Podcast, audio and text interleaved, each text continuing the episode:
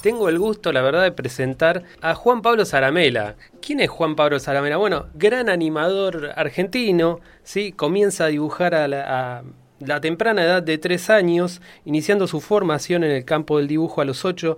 A los 17, en 1989, publica sus primeros trabajos de humor gráfico en el suplemento de humor del diario El Cronista, el Cronista Comercial. A los 24 años egresa del Instituto de Arte Cinematográfico de, Avellaneda como director de cine animado. Bueno, a partir del 2000 empieza un trabajo que conocemos todos y que en particular a nosotros nos toca porque hemos visto justamente desde esa época muchos, muchos de esos cortos en el taller de animación que tenemos acá en, en Creciendo Juntos. Así que tengo el gusto de, de, saludar a Juan Pablo. Juan Pablo, ¿estás ahí? Sí, ¿qué tal? Hola. ¿Cómo les va? ¿Cómo te va? Bueno, Juan Brunati y Juan Jiménez, te, saludamos. Un gusto conversar con vos en esta mañana de sábado.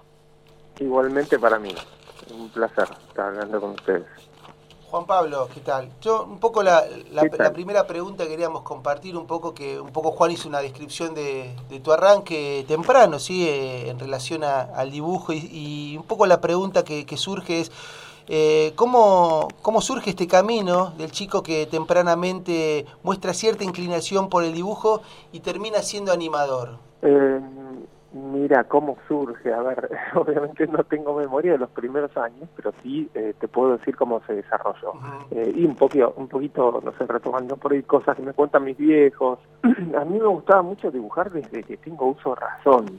O sea, y desde antes, ¿no? mis viejos dicen que yo a los tres años ya me la pasaba dibujando en cualquier papelito, o sea, todo lo, todo lugar donde se podía dibujar, dibujaba. No sé, recuerdo haberles dibujado las caras de las muñecas a mis hermanas, por ejemplo, por lo cual me odiaron mucho. se dibujaban en donde podía, paredes, obviamente. Eh, me la pasaba dibujando, me encantaba dibujar.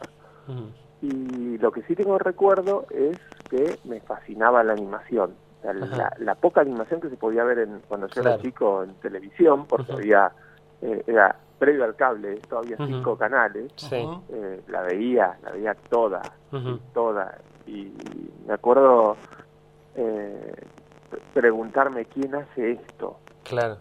¿Quién es? ¿Quién está detrás de esto? no sé en un momento inventé la palabra dibujo animero para mis viejos, así hablando institucionales. Yo quiero, cuando, cuando crezca, quiero ser dibujo animero.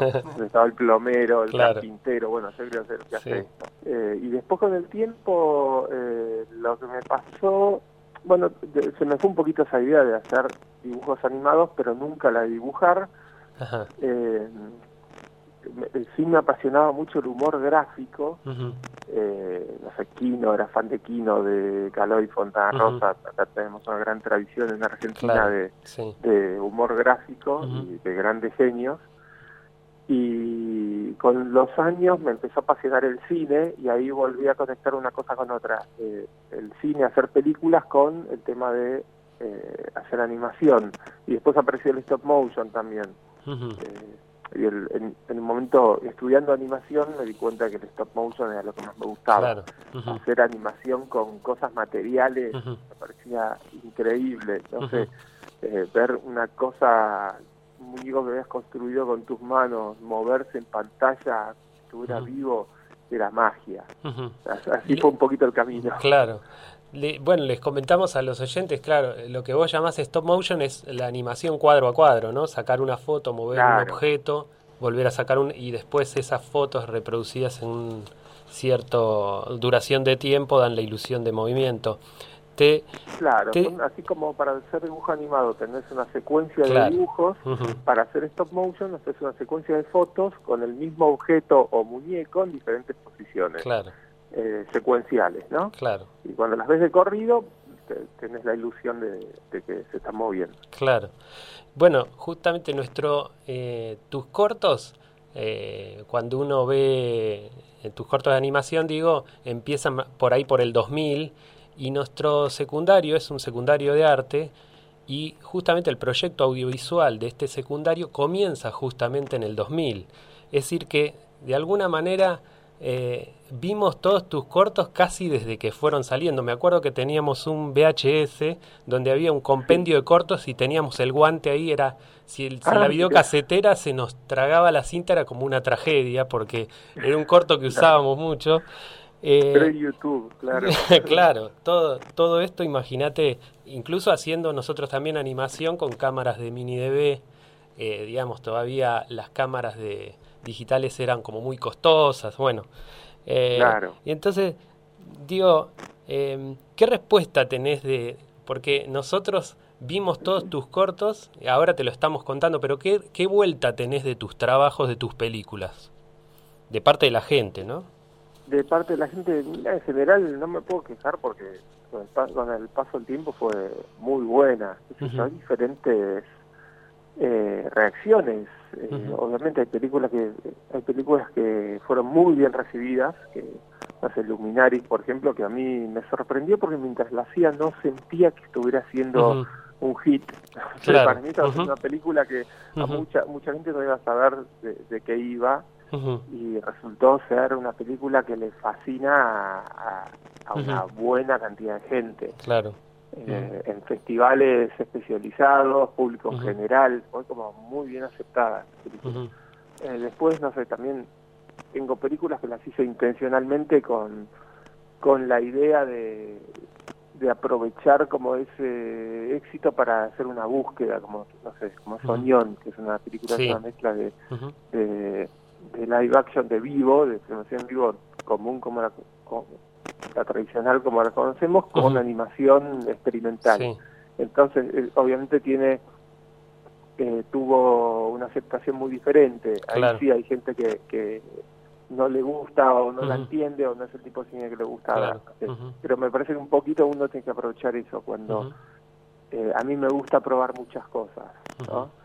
Cuando algo funciona muy bien, eh, tenés que aprovechar para hacer las cosas que siempre tuviste ganas de hacer, pero no te animaste porque pensaste que no iban a funcionar. Bueno, dale para adelante. Claro. Este, Juan Pablo, te hago una pregunta. Vos recién mencionabas un poco la, tradición de, la animación en la Argentina, nombrabas a, algunos exponentes, y yo te, la, quizás la pregunta es que ¿Cómo, ¿Cómo es ese mundo y, en qué situación está hoy eh, las producciones de animación en la Argentina? Eh, obviamente estamos en un contexto complejo, obviamente para todo lo cinematográfico y audiovisual, entendiendo, es, es claro, pero de alguna manera, ¿cómo ha ganado lugar? Porque uno siempre cuando eh, habla de animación, hace referencia no a la Argentina, sino a la realización en, en, en otros países y rápidamente piensa, digo, ¿cómo es la producción acá en nuestro país? ¿Qué lugar, eh, eh, bueno, fue, fue ganando? Bueno, creo que a partir obviamente de tus trabajos ha, logrado un, un, vuelo relevante también. Sí, bueno, desde que yo empecé hasta ahora es eh, la verdad que es increíble la cantidad de gente que se puso a hacer animación en todo el país. a, mí me sorprende, a partir de determinado momento me empezó a sorprender cómo aparecía gente de abajo de las piedras prácticamente. Eh, porque una época que nos conocíamos todos los que hacíamos animación, eh, o, creí, o eso creíamos al menos. Y de repente, yo creo que tiene que ver con la democratización entre comillas, ¿no? porque es relativo a eso, del acceso a la tecnología, que en buena medida pasa porque, bueno, de pronto creo que todo el mundo tiene un celular, o casi todo el mundo tiene un celular más o menos, que más o menos le permite hacer cosas audiovisuales. Hoy los celulares más baratos te permiten filmar, sacar fotos, eh, bajar aplicaciones de stop motion. Eh, no, digo de todo el país tenga un celular, pero al menos el acceso a, o a que alguien te lo preste o alguien, que alguien te preste una cámara barata con una resolución bastante digna, hoy está eso.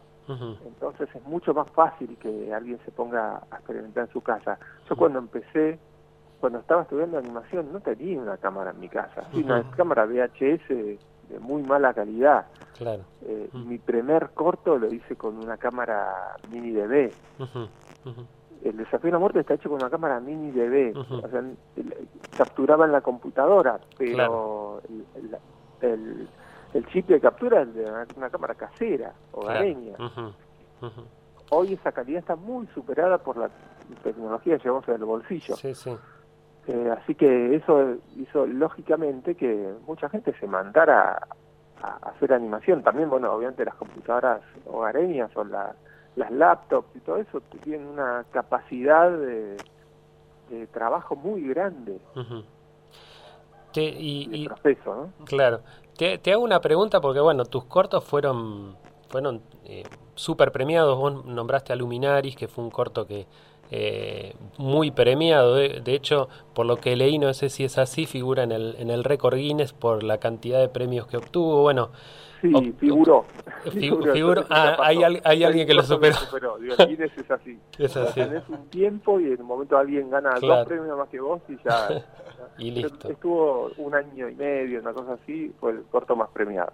Eh, Está bien. Igual, más allá de eso, es, es anecdótico, pero eh, la verdad que fue algo, como te decía, impresionante porque no yo no esperaba que fuera un corto tan exitoso y terminó ganando más de 300 premios claro. en todo el mundo. Era, Había un momento de la carrera de ese corto que era, eh, por semana recibíamos tres o cuatro premios. Claro. Era, hablamos, no sé, con la productora, con el resto del equipo. Che, ¿qué pasó? Ah, no, ganó un premio. Ah, mirá, ¿dónde? Ah, tal lugar, ah, era como, che, llueve. Ah, mirá qué bien. O sea, yo, eh, ganamos más premios que lo que llovía por semana. El, y era una, locura. Uno de los, de los eh, festivales especializados en, en animación es el, Festival de Annecy en, Francia. Digo, ahí también hubo un montón de, de, cortos que queríamos mencionarlos también, eh, que recibieron menciones, que fueron premiados. Bueno, y otro aspecto que nos, que nos gustó también, o que a mí me llama mucho la atención de tus cortos, es que muchas veces vos sos autor de la música también. Yo me eh, pregunto si hay un despunte de algún vicio oculto ahí, o cómo es esa cosa. yo de adolescente tocaba, no sé, con mis amigos, nunca fui un, nunca fui un músico, siempre fui bastante amateur. Eh, pero cuando hice Viaje a Marte, eh, o sea, mi primer corte le puse música yo porque era un, medio un invento, era casi una base de fondo, uh de la muerte. Y cuando hice El Guante, no, eh, perdón, cuando hice Viaje a Marte, eh, no sé, pensé en varios músicos, llegó un momento que no que me di cuenta que no tenía plata para pagarle a nadie. me daba vergüenza salir a garronear, que es algo que después lo perdí. Digo, también hoy la verdad que trato de pagarle a la gente que trabaja, no sé, a alguien que puede componer música especialmente para vos. Pero en esos primeros años, es algo que también recomiendo a la gente que está empezando, no está mal ir a preguntarle a la gente, che, mira, no tengo un peso, ¿te interesa hacer música para mi película? Claro. Una vez que te profesionalizas, eh, no está bien seguir por ese camino. Yo que la gente cobre por su trabajo. Pero en ese momento quizás debería haberlo hecho. Y no me animé, entonces dije, bueno, voy a poner a hacer la música yo. Y básicamente lo que hice fue prueba y error. Grababa, volvía a grabar, volvía a grabar, hasta que salía algo que más o menos me parecía digno y la dejé. Pero la escucho y no sé, me da un poquito de... No, digo esté mal, es correcta la música, pero no sé, con la experiencia de haber trabajado con músicos profesionales, digo, no, te dan otra cosa. Te dan enfoques que a vos no se te hubieran ocurrido. Eh, no es algo que esté haciendo ya, de hacer música.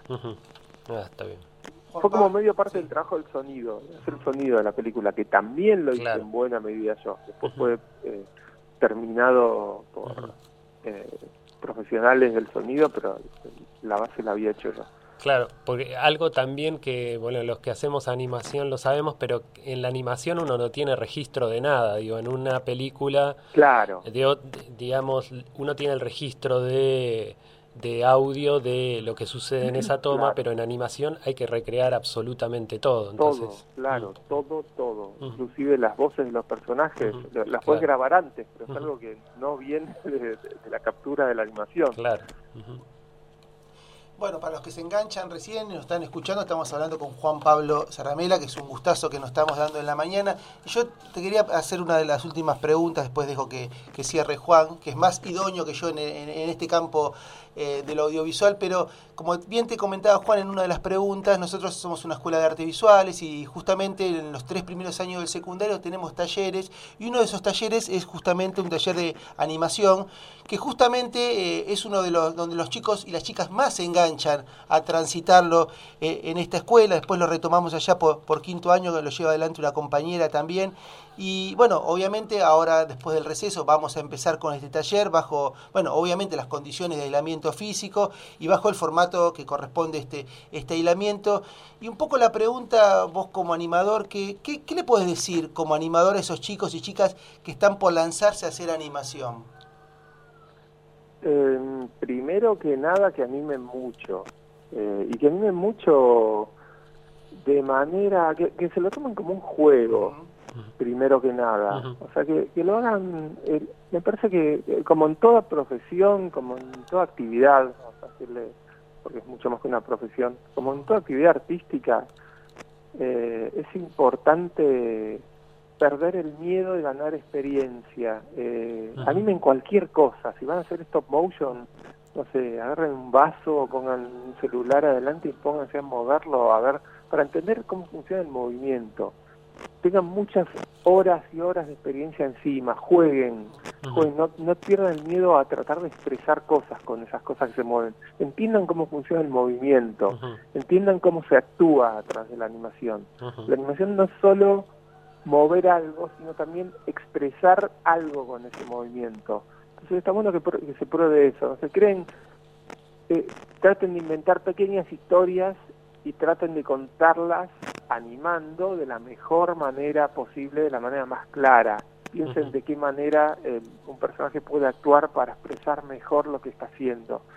Eh, y esto no, no va necesariamente con atado al virtuosismo, no sé, a veces a mí me gusta hacer cosas muy simples y pensar de qué manera, cuál es el camino más corto para lograr lo que necesito para contar esta historia bien. O sea, hay movimientos muy sutiles, es como en la actuación. Cuando ves un actor que a veces hace un gesto, levanta una ceja y te está diciendo todo, en contraposición con alguien que, que gesticula demasiado y por ende te está transmitiendo nada, la animación pasa lo mismo. No siempre necesitas mucho para, para expresar. Entonces hay que pensar muy bien qué, qué es lo que te pide la historia que estás contando. Y otro consejo es que traten de de ponerse objetivos fáciles y cercanos, o sea, objetivos chiquitos que sepan que los van a poder cumplir. Claro. No sé, por ejemplo, que, digo que alguien que recién empieza quiere hacer un cortometraje de 20 minutos, ok, si, si tienen toda esa energía que lo hagan, pero lo más probable que eh, si es el primer esfuerzo que encaras en tu vida, no lo termines y te frustre. Claro. Entonces está bueno hacer cosas chiquitas, no sé, eh, eh, al menos fue mi camino, yo empecé haciendo cosas videos de un minuto cuando estaba estudiando en Avellaneda, ¿no? Hacía cosas muy cortitas, gags en general, que me permitían justamente eso, eh, demostrarme que podía eh, empezar un proyecto, terminarlo, cerrarlo y que más o menos funcionaba. Y eso te va dando confianza. Como encarar pequeños desafíos. Y cuando encaras un proyecto más grande también está bueno hacer eso dividirlo en, etapas que a su vez son pequeños desafíos que eh, terminan conformando un desafío mucho mayor. Bueno, eh, Juan Pablo, mira, eh, con sigo pensando un poco en estos chicos que ahora van a comenzar a, a animar y van a comenzar este proyecto de medio año para, para llegar a una animación, también pensamos en algo breve, pero justamente tenemos pensado en el formato de correspondencia, porque justo nos agarra en un momento en el cual no podemos verlo y hemos tomado esta idea de correspondencia, así que te tomamos como un posible destinatario de ese, de ese trabajo y a ver si alguna ida y vuelta de, de, comentarios o algo podemos establecer con los chicos. Así que... Ah, me encantaría ver, ver los resultados de, los talleres, obviamente. Buenísimo, bueno, bueno, ya que tienen ese formato, bueno, podemos... Eh, podemos establecer ese, ese contacto. Te agradecemos muchísimo eh, este tiempo que te tomaste este sábado para, para conversar con nosotros. Y, bueno, queda hecho el contacto para futuras. La verdad que nos quedamos con un montón de ganas de preguntarte, pero eh, también eh, tenemos otros, eh, viste cómo es un programa de radio, uno está recortando cosas todo el tiempo. la última, bueno, a partir de esto, que un te pide un saludo o algo para los chicos, para, para porque esta conversación va a formar parte de, este, de una de las clases. Eh, así que estaría bueno, tener tu saludo y, y, bueno, y dejarte nuestro agradecimiento nuevamente por, por conversar con nosotros. Bueno, por favor, muchas gracias. Eh, lo tengo que decir el saludo. Sí. Eh, bueno, un saludo para todos los chicos que están estudiando en el taller. Eh, fuerza, energía, diviértanse haciendo lo que están haciendo. Es la manera de, crecer y avanzar. Eh, pónganle toda la pasión que puedan. Disfrútenlo, no busquen de, busquen la vuelta, busquen el ángulo en, el cual puedan disfrutar lo que están haciendo, que es la manera de, llevarlo adelante. Y lo mejor, la mejor de la suerte. Bueno, Muchísimas gracias, Juan, Pablo. Te mandamos un abrazo desde acá, desde Moreno. Un placer.